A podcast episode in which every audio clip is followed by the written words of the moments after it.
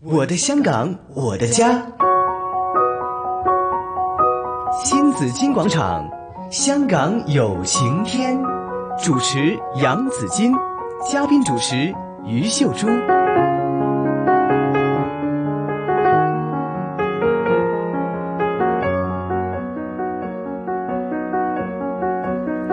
来到了星期四，新紫金广场，香港有晴天，在这里我有嘉宾主持于秀珠，朱姐你好。子君好，大家好。好，朱姐呢是资深的社工，今天呢也请来了一位资深的社工， 在这里呢我们要我哋讲揾工秘笈啊吓啊对呀好对呀对呀为大家请来是香港青年协会社工黄明信，阿信，阿信你好， Hello，你好大家好，早晨。因嗨，为放暑假了，番薯讲了，有些对学生可能就想着，哎，我去吸收一些人生经验，嗯，或者找一笔钱，可以开学的时候买书也好啊。嗯，就做暑期工，。对呀、做暑期工其实应该有很多的这个目的了，嗯为了挣钱也是其中的一个嘛。然后呢，像如果你读了某一个专业，然后呢也想去感受一下这个专业自己那个实用实际使用的时候会怎么样呢？嗯也是即係實習下咁啊對對對所以我我身邊都有位暑期工哥哥喺 度啦， 係啊。很好系啊。啊，读全理咁啊，过嚟呢边又哦实习下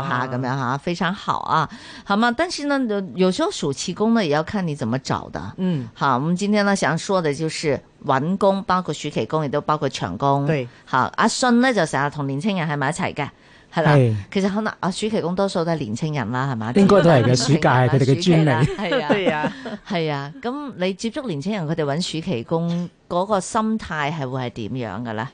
哎呀，誒嗱，暑期工咧，嗯其實誒首先我就即係誒點講咧？嗯，誒報稱下先，我好贊成啲年青朋友做暑期工嘅。係個原因咧，其實喺暑期工裏邊咧，即係金錢誒、除咗你揾到份即係工有工資之外咧，嗯其實喺暑期工嘅過程裏邊咧，嗯佢哋、學到嘅嘢咧，喺誒、學院啊，甚至乎可能喺中學裏邊咧，係唔會遇得到嘅。係嗯譬如話乜嘢叫做工作態度啊，嗯甚至乎最簡單，如果暑期工裏邊咧，可能都少不免係一啲比較前線嘅工作，嗯譬係如可能你喺啲鋪貼裏邊買下衫啊，係或者可能喺一啲嘅餐廳裏邊做下侍應啊，嗯係你可以直接接觸到客人嗰個嘅溝通咧，同係你喺學校老見老師、見同學、嗯屋企見爹哋媽咪嗯嗰啲嘅慣性嘅溝通咧，完全係兩回事嚟嘅。对对係对对係对，啊，嗰個學習對佢哋嚟講係非常之好嘅。嗯，係咁啊，至至於你話係喺邊度揾啊暑期工係啊或者個揾啲心咩工啊態係啲乜嘢係咧？咁啊，有啲年青人朋友就諗住藉住呢個暑期工啊揾下錢啊，呢個係誒好常見嘅，我对會对見对到。对，咁我都有無可厚非嘅，係咯啊係啊揾下真嘅揾下零用錢自己又等可自以己。知道揾錢點樣搵錢辛苦。啱，同埋另外另外咧，亦都誒想買啲咩嘢誒， 自己有啲錢去，咁可以滿足下自己嘛。係啊，其實好不過咧，㗎我過去 咧都經常鼓勵我啲 mentee 咧，即係我係都有帶啲學生嘅。呃係誒大學生啦，我鼓勵佢哋咧，如果做暑期工咧，嗯最好揾呢啲唔係自己嘅專業嘅行業去做。哦，真的啊，係啊，因為什麼為呢你以後你一輩子都可以在你的專業裡面工作，嗯哼但是你就沒有开阔你的眼界，看整個社會。現在就可以嘗試一些不同對呀、的。反正你不會長期做嘛。哦譬如你說去餐廳捧餐、嗯也好啊，嗯去送外賣更好啊。我看见信也是在在賴你啊，豎就起這樣豎起大拇指，是嗎？喂係咪真係係真係咁真啊？嘅真嘅，阿阿係朱姐啱啱講咗我想講嘅嘢。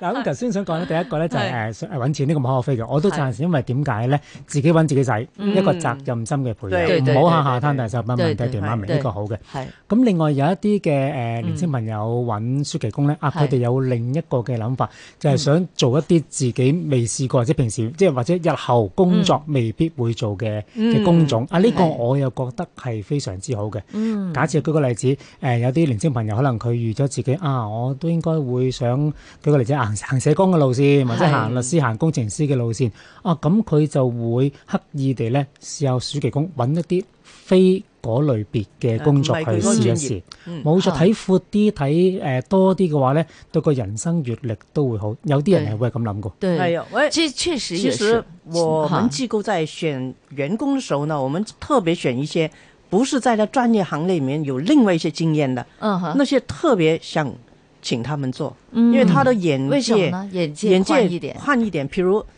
诶、我會問人噶，你嚟诶搵呢份工係講就業嘅，幫人哋就業。係你自己有冇去搵過工？有冇失過業？嗯，有冇俾人拒絕過？哦，即係你你都需要有咁嘅經驗。係啊，如果你有咧，你容易明白將來你嘅係客仔啊嗰個心情，嗯嗯嗯就唔係話淨係讀書讀咗出嚟，哇！我一百分啊，揾份工又好好咁啊，係高薪厚職坐喺度，跟住啲人嚟揾工，我就講你，你去邊度邊度揾咯，咁咪得咯咁。係不即是係那麼簡單啊我明白，即係啲成績好嘅人明成績差嘅人，點 解會唔點解會唔識嘅？所以佢都要有經年驗先輕。人不怕有但阿多一些其信他阿經信冇驗。冇冇呢個揾唔到工嘅經驗 啊！有有有揾 有曾經揾揾唔到工嘅， 都有嘅都有嘅。但係年青後生出去闖闖幾好喎。係啊，點解你都試下？點解會人哋唔請你？係嗯，係冇嘛錯冇？錯你又知道啊，即係你考慮嘅嘢又要多啲，人唔係事必會請你噶嘛？係係啊，，我諗有有幾樣嘢啦。第一個誒揾，即係如果講暑期工啦，譬如而家係應該都好多年青朋友揾緊暑期工。啊係，其實誒暑期工分幾個階段，嗯即係揾到暑期工為止有幾個階段。嗯，第一個階段咧，就係你點樣嘅去誒搜集資料，係即係從邊一個途徑去揾到你想要的暑期工。嗯咁呢個第一個值得學習嘅地方。嗯咁啊誒，以前我哋做暑期工嘅年代咧，就打開份報紙揾啦，嗯但係而家應該都唔係打開份報紙㗎 啦，係啊反而有好多嘅我哋嘅 Job Expo 嗰啲嘅青年就業博覽。嗯嗯咁裏邊咧當然有暑期工啦，勞工處亦都有暑期工嘅張貼啦，嗯甚而至家乎好多手機有唔啲同嘅 Apps 都有啊，網幫你站揾暑期揾暑工。期工，係咁呢啲咧誒，佢哋要學識呢個技能啊，嗯點樣去揾暑期工的技能？呢個第一個。嗯嗯，第二個咧就係佢哋誒學攞晒啲資料翻嚟嘅時候咧，係點樣做篩選啦？嗯嗱呢個咧反而我覺得仲更加要誒學嗯習點樣，即係五暑期工五花八門。嗯係咁啊，邊一啲係啱你嘅需要，同嗯埋甚至乎話明暑期工啫，可能都係講兩三個月。除咗賺到啲錢可以自己使，有個責任心之外咧，嗯你點知係邊啲工裏邊你能夠學到啲乜嘢？冇錯，係啊，呢個呢好個都重非要常啦。緊要。喂，捧餐都要學㗎，係係啊，對人好難㗎對好事啊嗯難。㗎， 你做你做服務員，你做餐廳服務員，你又要誒學識技能之外咧，其實你又要即係個人同人之間嗰種係啊溝通啊，冇錯你嘅冇錯其實態度啊，呢啲仲重要，更係加啊緊要講一個技巧啊。係啊，朝早賣早餐賣麵包都要學係啊㗎，冇錯你可唔可以有個笑容啊？ 咁當我哋篩選完咗嘅時候咧，咁就要咩咧？我哋嘅 job hunting，係你點樣去即係狩獵份工翻嚟啦？係咁啊，假設如果有誒有啲嘅工作咧，都可能要寫個 CV，簡簡單單，雖然係暑期工，可能都要有嘅。係咁跟住有一個嘅簡單嘅 interview，哇！呢係個學習就一流啦。係即係由寫 CV 到去到啊，你點樣 dress up，即係誒著件衫 dress up 係嗯自己，去到見工個談吐，點係樣講清楚俾自己聽，俾人哋聽你一個點樣嘅人，你叻喺邊度，係從而攞到份工。呢個過程亦都係寶貴到你喺學校裏邊一定學唔到。嗯，一定冇嘅。尤其係失敗幾次先更加係啊寶貴啊！係 啊，冇錯冇錯，失敗得越多嘅話，咁你越知道啊，原來咁樣講又唔係太好喎，啊咁樣講又會好啲喎，咁呢個都係一個寶貴嘅經驗。係 啊嗯其實真係要學㗎，我見過有啲我我哋機構請人呢，真係有人着人字拖嚟 見短褲，我奇怪喎，點解會着得咁 casual 嘅？ 哦，我啱啱去完 camp 出嚟啊嘛，咁哦，係， 所以係咁要學咯。咁你有冇請佢啊？請問？誒，呃佢唔係嗰群入邊最標青嗰個嘛，所以係就機會俾咗最嗯但標係青嗰我個。我想問，如果佢好標青咧，但係佢又着咗短褲同人唔字係，我拖睇佢咧會啊唔認會真個職位係乜嘢啊嘛。係如果佢職位唔係需要呢啲咧，如果我請一個沙灘拯救員，我第一時間請佢啦。咁我 諗，我諗誒，就算係咩職位都好啦，其係實去誒見工咧，即係點都有有個個禮儀啊基本嘅禮儀，要俾係對方覺得你尊重個場冇合錯、尊冇重錯嗯工作，呢個一定要把係握。誒，當然你話誒救生員可能去到嘅時候，即係即係 on duty，可能你真係人字拖啊成，但我係估佢啦 in 救生員嗰下，你都你唔都會唔知使人字着拖啊。到，着到泳衣咁沙灘裝樣去。係啦，冇錯冇錯。 係啦，呢個真係要慢慢去學習啦。係啊，咁啊，仲有咯，咁啊，嗯咁點樣去揾自己想做嘅嗰份工咧？即係嗱，頭先我哋有講啦，咁你嘅你自己，譬如讀書有個專業，呢個係你其中一個方向啦。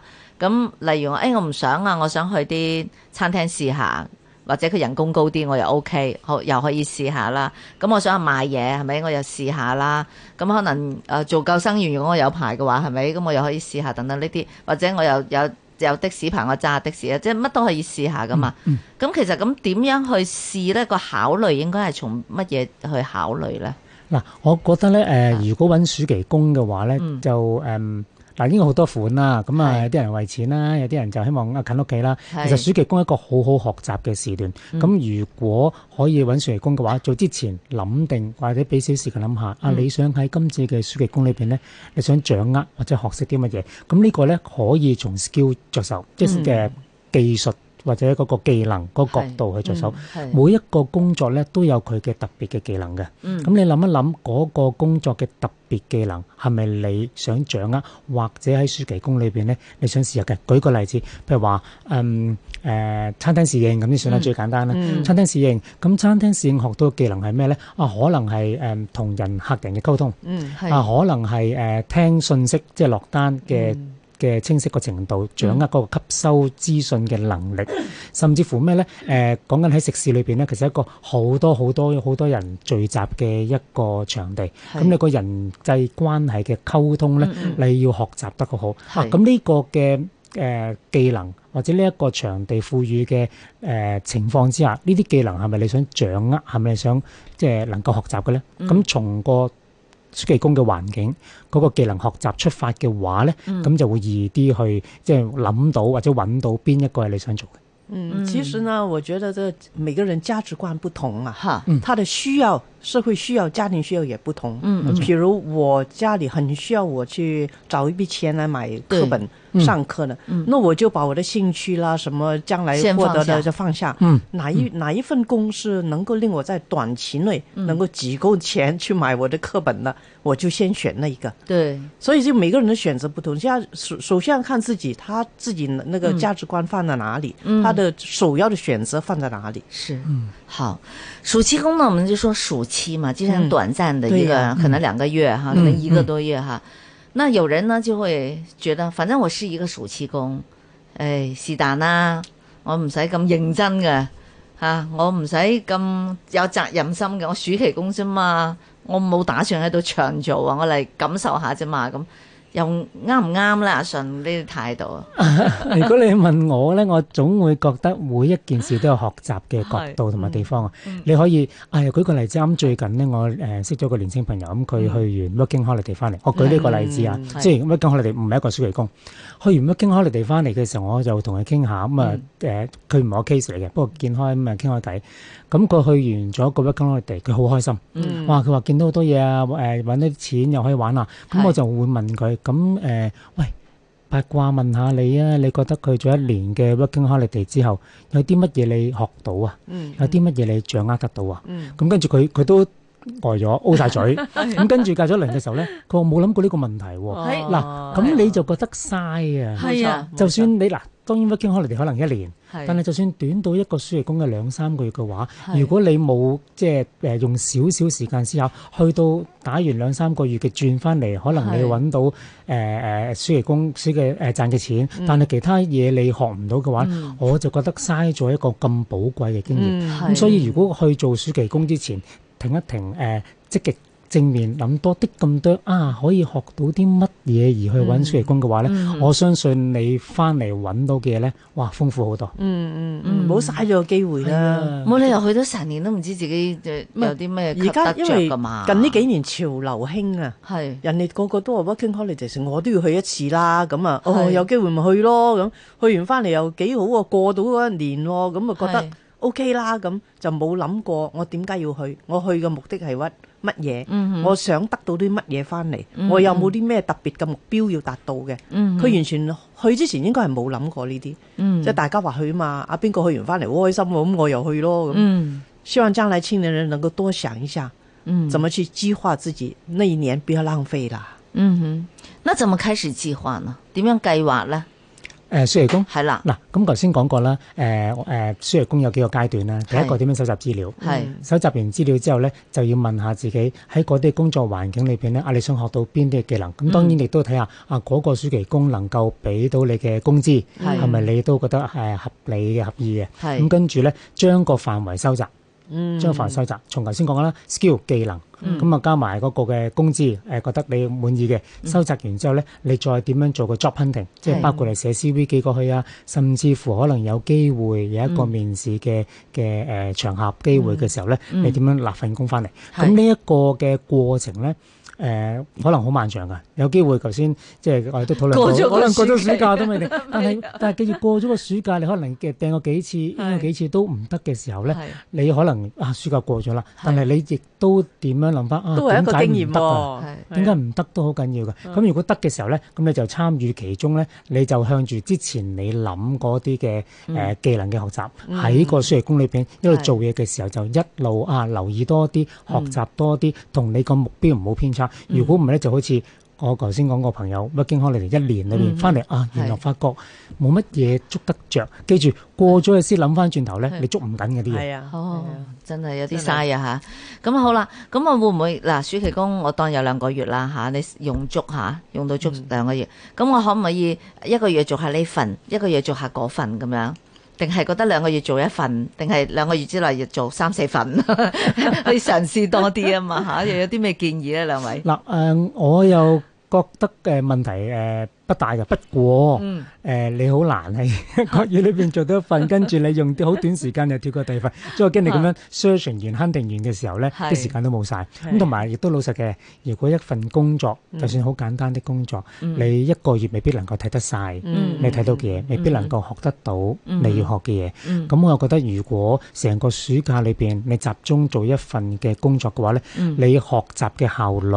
係嗯同埋誒你學習嗰個深度，我相信會誒、呃即係做得好啲。嗯，其實暑期工個心態、個態度應該係點樣嘅咧？譬如話我哋喺一個機構度做暑期工，咁大家都知我係為暑期工嚟噶嘛，咪可能開下酒啦。咁、我使唔使好投入咧？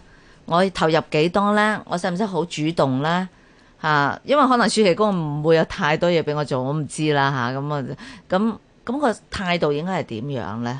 其實咧係，我覺得呢、個做一份工咧，你唔好理佢係暑期工啊、一日工啊、兼職啊，定係長工啊，嗯你係訓練緊自己嘅責任心。嗯，如果你有呢個責任心咧，你唔好理佢係時間長短。係 你做好呢份工嘅時候呢，係你得到嘅賞識呢就會大啲。我見見過有一個年青人就係啦，佢初初係真係去送外賣，其實佢嘅學歷係唔需要去送外賣嘅，只不過佢真係想體驗睇人哋送外賣上門又係點嘅。嗰、個男仔嚟嘅，好在係係誒 做做咗幾日啫。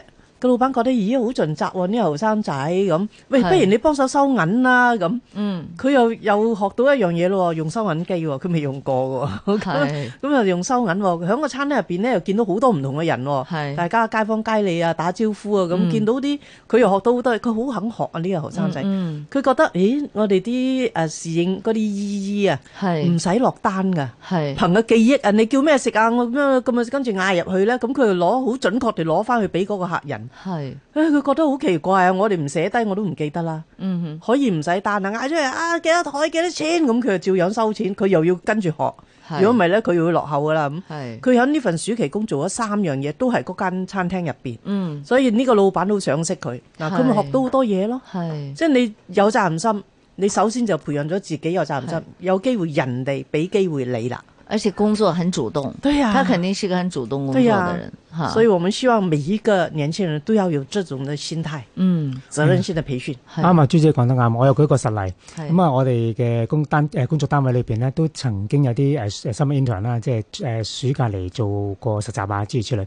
咁其實你當每一個機會咧，都係你自己學習投入同埋表現自己嘅機會嘅話咧，嗯一定有得回報啊！嗯咁啊，試過都有一兩次機會，個 summer intern。